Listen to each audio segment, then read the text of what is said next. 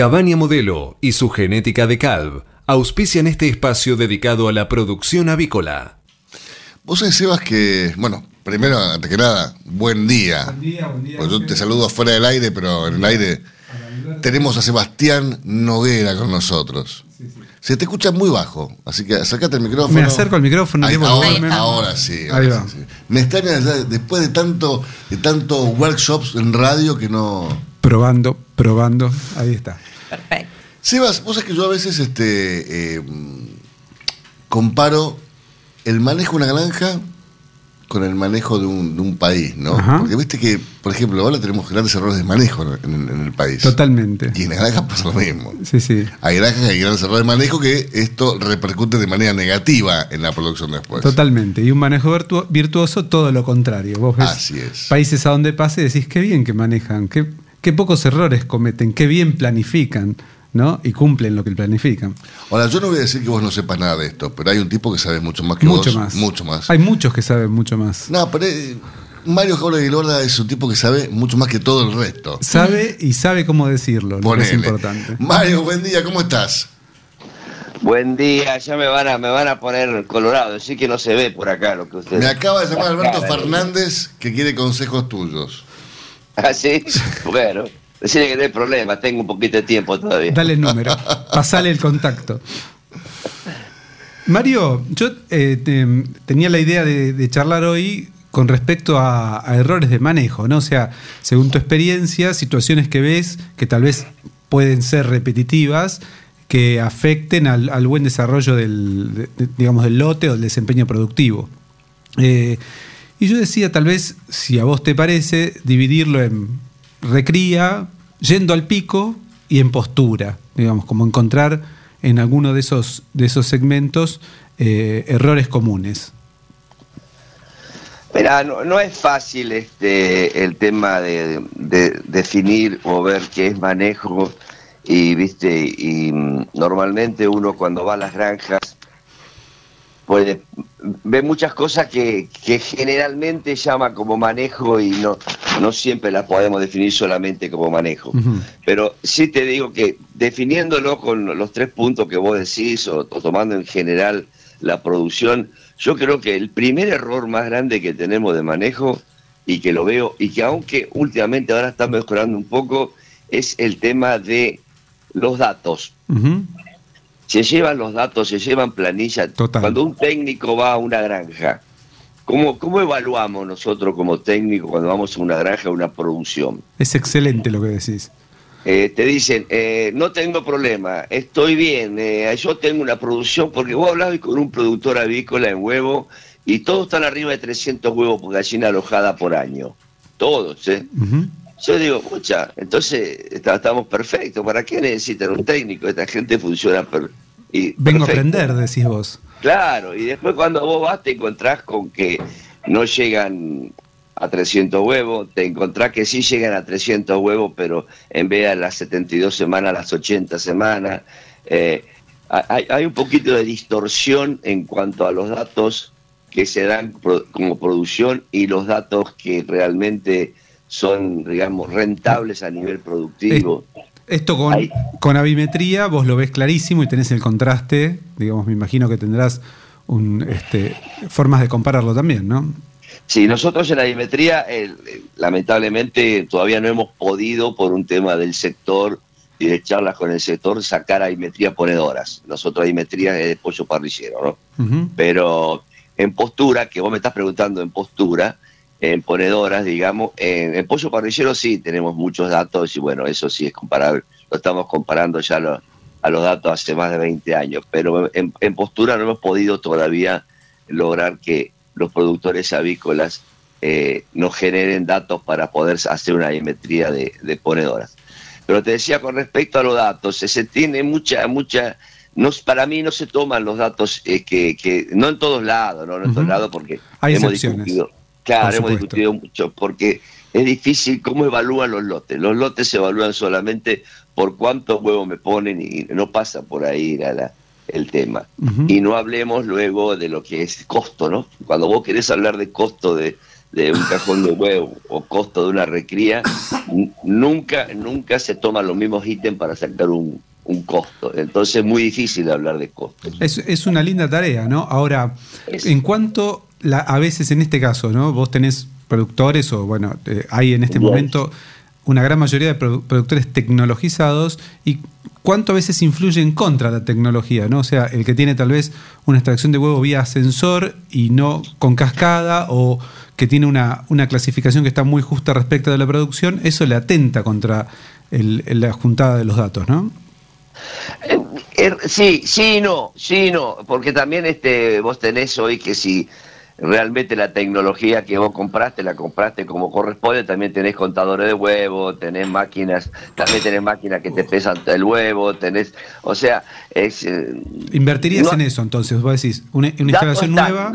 yo te, diría, te, les diría en general que datos, eh, si estás en la tecnología nueva, datos hay y si voy a las granjas y vos preguntás datos, por ahí los datos están, pero no están, ¿cómo te puedo decir? No los tienen correlacionadamente juntados, tenés que juntar datos de todos lados, este, y fundamentalmente, viste, yo veo que cuando se, hay una competencia con se, compite mucho sin competir con uno mismo. O sea, estamos primero que nada a ver cuándo, cómo superamos al colega, cuando creo que lo primero que hacemos es superarnos a nosotros mismos deberíamos superar nosotros mismos. Yo permanentemente digo, bueno, primero comparémonos nosotros, después comparémonos con, otro productor.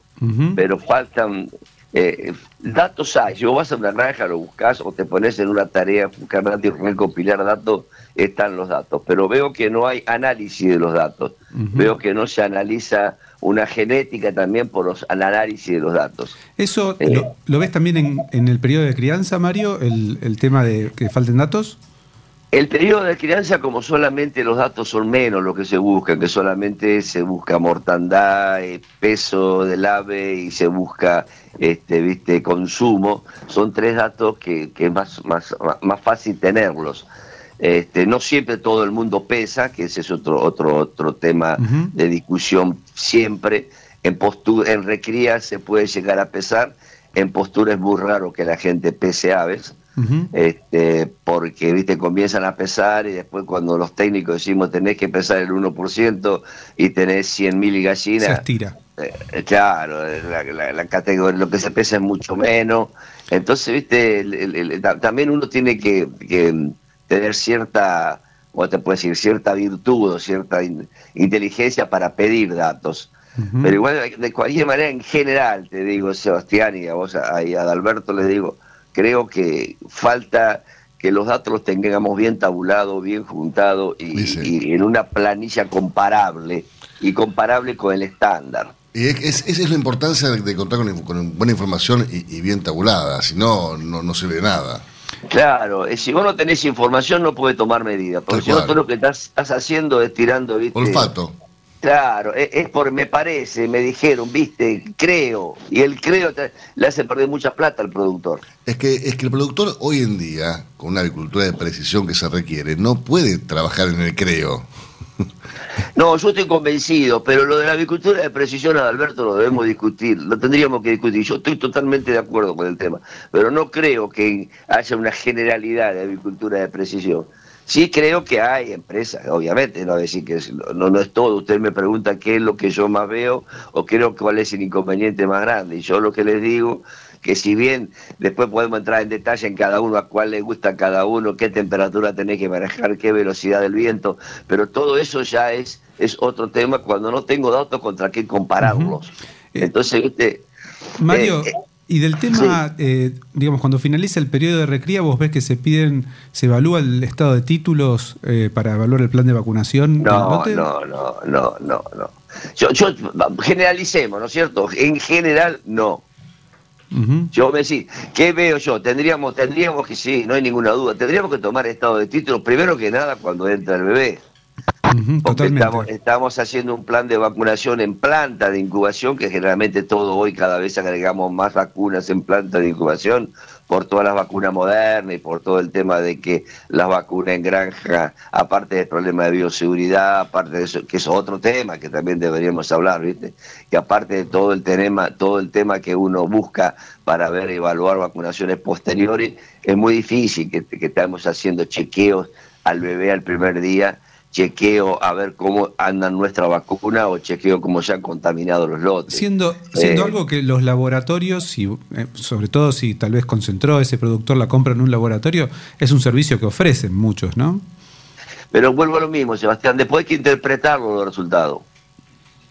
Tal cual. Yo te puedo dar un montón de resultados. Vos podés tener eh, resultados de anticuerpo, presencia, no, que eso, se puede tener reovirus. Y, después le llevas al productor y dice, ¿y con esto qué me quiere decir? O sea, fa- falta que, que los técnicos analicemos y, y- y charlemos con nuestros clientes, con los productores, que el productor esté informado de cuando hablamos de un título que estamos buscando. Entonces- Porque viste, tenés, tenés, este, uno de 600, uno de 380, el, la- el histograma me da 6 4. Y, son números básicos chinos. Expliquémoslo más fácil. ¿Quién, quién no ha mirado su propio análisis cuando, cuando va al laboratorio, no? Sí, claro. y, y- y googleás los valores normales. Eso es lo bueno, hoy el laboratorio te manda lo que, lo que vos tenés y al lado tenés lo que tenés que tener. Entonces ya después no vas más al médico. Dios mío. Mario, entonces, para, para hacer un un poco el cierre, después eh, lo dejo a Alberto. eh, llamamos, hacemos un llamado a los productores a que lleven sus datos, así pueden comprobar que Decal produce más. Esa, esa- no, no, mirá que siempre te jugás, ¿eh? Y bueno. Por eso te jugás. Y bueno, es está un bien. riesgo. Es un riesgo el que corres, ¿eh? Ahí tiré, ahí tiré. A el, ver, el tipo, fe. el tipo no le tiene miedo a nada, este, va, va para adelante. Mario, te mando un abrazo enorme, que tengas una buena semana, nos estamos viendo. Gracias, un abrazo, Alberto. Saludo a Sebastián. Abrazo. Chao, hasta luego.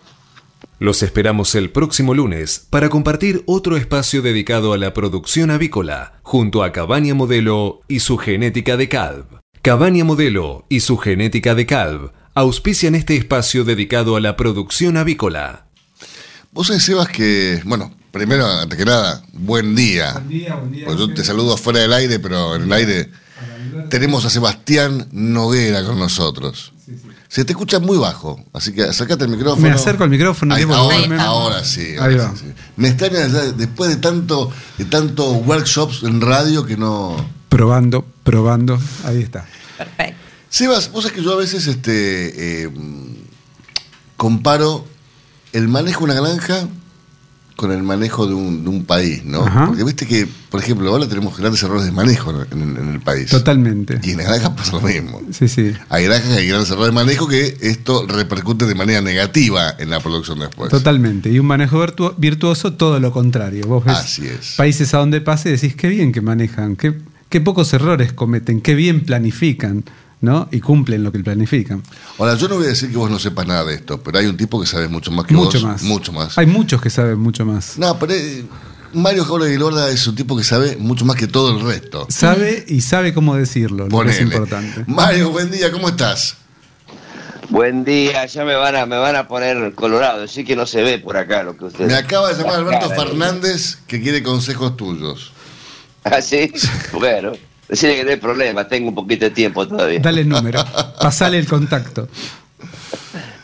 Mario, yo eh, te- tenía la idea de, charlar hoy con respecto a, errores de manejo, ¿no? O sea, según tu experiencia, situaciones que ves que tal vez pueden ser repetitivas, que afecten al, buen desarrollo del, de- de- digamos, del lote o del desempeño productivo.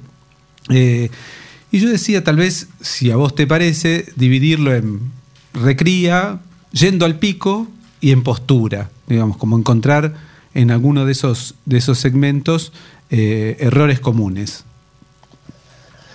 Mira, no, es fácil este el tema de, de definir o ver qué es manejo y viste y mm, normalmente uno cuando va a las granjas puede ve muchas cosas que, que, generalmente llama como manejo y no, no siempre las podemos definir solamente como manejo. Pero sí te digo que definiéndolo con los tres puntos que vos decís o, tomando en general la producción, yo creo que el primer error más grande que tenemos de manejo y que lo veo y que aunque últimamente ahora está mejorando un poco es el tema de los datos se llevan los datos, se llevan planillas. Cuando un técnico va a una granja, ¿cómo, ¿cómo evaluamos nosotros como técnico cuando vamos a una granja, a una producción? Es excelente lo que decís. Eh, te dicen, eh, no tengo problema, estoy bien, eh, yo tengo una producción, porque vos hablabas con un productor avícola en huevo y todos están arriba de 300 huevos por gallina alojada por año. Todos, ¿eh? Yo digo, mucha, entonces estamos perfectos. ¿Para qué necesitan un técnico? Esta gente funciona y Vengo a aprender, decís vos. Claro, y después cuando vos vas te encontrás con que no llegan a 300 huevos, te encontrás que sí llegan a 300 huevos, pero en vez de las 72 semanas, las 80 semanas. Eh, hay, hay, un poquito de distorsión en cuanto a los datos que se dan como producción y los datos que realmente son, digamos, rentables a nivel productivo. Esto con, con avimetría vos lo ves clarísimo y tenés el contraste, digamos, me imagino que tendrás un, este, formas de compararlo también, ¿no? Sí, nosotros en avimetría, lamentablemente, todavía no hemos podido, por un tema del sector y de charlas con el sector, sacar avimetría ponedoras. Nosotros avimetría es de pollo parrillero, ¿no? Pero en postura, que vos me estás preguntando en postura, ponedoras, digamos. En, en, pollo parrillero sí tenemos muchos datos y bueno, eso sí es comparable. Lo estamos comparando ya a los datos hace más de 20 años, pero en, postura no hemos podido todavía lograr que los productores avícolas eh, nos generen datos para poder hacer una dimetría de, ponedoras. Pero te decía con respecto a los datos, se tiene mucha, mucha, no, para mí no se toman los datos eh, que, que, no en todos lados, no, en todos lados porque Hay hemos discutido Claro, hemos discutido mucho, porque es difícil cómo evalúan los lotes. Los lotes se evalúan solamente por cuántos huevos me ponen y no pasa por ahí el tema. Y no hablemos luego de lo que es costo, ¿no? Cuando vos querés hablar de costo de, un cajón de huevo o costo de una recría, nunca, nunca se toman los mismos ítems para sacar un, costo. Entonces es muy difícil hablar de costo. Es, es una linda tarea, ¿no? Ahora, en cuanto a veces en este caso, ¿no? Vos tenés productores, o bueno, eh, hay en este momento una gran mayoría de productores tecnologizados y cuánto a veces influye en contra la tecnología, ¿no? O sea, el que tiene tal vez una extracción de huevo vía sensor y no con cascada o que tiene una, una clasificación que está muy justa respecto de la producción, eso le atenta contra la juntada de los datos, ¿no? Eh, er, sí, sí, no, sí, no, porque también este, vos tenés hoy que si realmente la tecnología que vos compraste, la compraste como corresponde, también tenés contadores de huevos, tenés máquinas, también tenés máquinas que te pesan el huevo, tenés, o sea, es... Eh, ¿Invertirías en eso entonces? Vos decís, una, instalación nueva... yo te, diría, les diría en general que datos, eh, si estás en la tecnología nueva, datos hay. Y si voy a las granjas y vos preguntás datos, por ahí los datos están, pero no están, ¿cómo te puedo decir? No los tienen correlacionadamente juntados, tenés que juntar datos de todos lados, este, y fundamentalmente, viste, yo veo que cuando se, hay una competencia con se, compite mucho sin competir con uno mismo. O sea, estamos primero que nada a ver cuándo, cómo superamos al colega, cuando creo que lo primero que hacemos es superarnos a nosotros mismos deberíamos superarnos nosotros mismos. Yo permanentemente digo, bueno, primero comparémonos nosotros, después comparémonos con, otro productor. Pero faltan eh, datos hay. Si vos vas a una granja, lo buscas o te pones en una tarea, buscar datos y recopilar datos, están los datos. Pero veo que no hay análisis de los datos. Veo que no se analiza una genética también por los, análisis de los datos. ¿Eso eh, lo, ves también en, en, el periodo de crianza, Mario, el, el tema de que falten datos? El periodo de crianza, como solamente los datos son menos lo que se busca, que solamente se busca mortandad, peso del ave y se busca este, viste, consumo, son tres datos que, que es más, más, más fácil tenerlos. Este, no siempre todo el mundo pesa, que ese es otro, otro, otro tema de discusión siempre. en, postura, en recría se puede llegar a pesar, en postura es muy raro que la gente pese aves, este, porque viste comienzan a pesar y después cuando los técnicos decimos tenés que pesar el 1% y tenés 100.000 gallinas, se estira. Eh, claro, la, categoría, lo que se pesa es mucho menos. Entonces, viste, también uno tiene que, tener cierta, o te puedo decir, cierta virtud o cierta inteligencia para pedir datos.